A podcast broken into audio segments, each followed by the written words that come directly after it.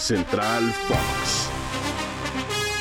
¿Qué tal? Muy buenos días, tardes o noches, queridos amigos que nos escuchan a través de la ruta diaria de Spotify en compañía de Oscar Guzmán. Mi nombre es María Fernanda Mora y es un verdadero placer saludarlos para hablar de lo que más nos gusta, que es el deporte. Oscarito, ¿cómo estás?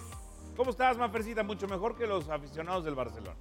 Y mucho mejor también que los aficionados a las Chivas Rayadas del Guadalajara. No, ellos yo creo que ya están mejor porque ya se fue el técnico que los hizo hundirse en la mediocridad. Les faltan un par de personajes, pero yo creo que ya están más contentos. Los del Barcelona creían que iban a ganar la Europa League. Los del Barcelona creían que su técnico sí era de élite mundial, que sí lo es, que tiene patas para gallo, no como las Chivas, ¿no? ¿Te parece si vamos por partes? Sí.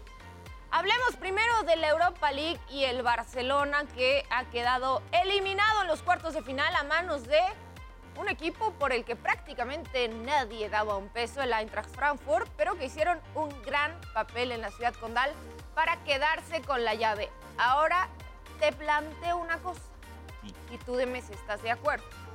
En caso de ganar la Europa League, realmente nadie le hubiera hecho mucha celebración al Barcelona, pero ahora al quedar eliminados, este es el primer gran, gran fracaso de la era de Xavi. Eh, yo creo que sí hubieran aplaudido el haber ganado la Europa League si entendemos que salieron por piernas de la Champions, que estaban como a 6 mil millones de puntos de el primer lugar en la Liga de España y ahora es en, en segundo lugar. Yo creo que sí les hubieran hecho caso. ¿Cuántos y ahora, millones de puntos? 6 mil millones. y en cambio ahora, pues digo, la racha de 15 partidos sin perder nadie se las quita y todavía puede pelear, aunque se ve muy lejos, con el Real Madrid. ¿No? Pero yo creo que le afecta más a la Europa League que se vaya al Barcelona que al Barcelona ya no estar en la Europa League. Estoy totalmente de acuerdo contigo, pero sí, yo vi, leí y percibo a muchos aficionados culés bastante molestos con este resultado. En fin, veremos. Ya cuando se defina la Liga de las Estrellas, se podrá hacer el verdadero y auténtico corte de caja. Ahora dejamos atrás el viejo continente, venimos más cerca de nuestros corazones, de nuestras latitudes y toca hablar del rebaño. Curiosamente, es los Rayados de Monterrey los que terminan por ponerle esa estocada final al proceso de Leaño. El regaño a Leaño sería la cabeza, yo creo que será lógico, Mafercita.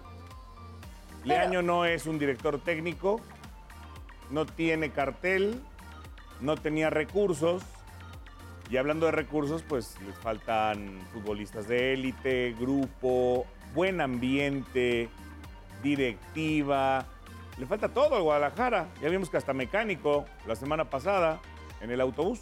Pero no andaba Ricardo Peláez con el mensaje de que había que ratificar al estratega, que seguramente duraba todo el torneo, que las cosas se iban a componer, que en Chivas ya no se iba a hablar de fracasos, sino de títulos. ¿Y ese discurso qué? Todo lo que diga Peláez, vete al 180 al otro lado. O sea, primero decía que Leaño no era para las Chivas y quedó Leaño. Luego decía que Leaño sí era para las Chivas y que quedaba hasta el final del torneo y lo, lo corrieron. O sea, está claro que lo de Peláez no ha pegado una desde que llegó en casi tres años, desde octubre del 2019. ¿eh? Ahora te pregunto yo, ¿quién te gusta para llegar a las Chivas? ¿Para director técnico? Sí. Híjole, pues uno, uno que tenga identidad chiva, uno que conozca las entrañas, que pueda trabajar con las fuerzas básicas, que tenga personalidad, carácter y no necesariamente verbo, que trabaje y no nada más hable. ¿Quién te gusta? En su momento, Ramoncito Morales estuvo ahí. En su momento, el tiburón Sánchez estuvo ahí. Eh, hablan algunos de incluso cambiar la cabeza deportiva en vez de Ricardo Peláez, a lo mejor Ramón Ramírez. Pues hay muchas Un opciones. compañero nuestro, el sheriff Quirarte. El Sheriff Quirarte, el Yayo de la Torre.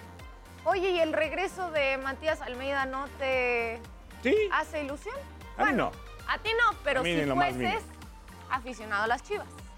Pues mira, este, hablando de multiplicar los logros y de hacerlos más grandes, pues sí, porque dicen que ganaron cinco títulos, ganó una liga.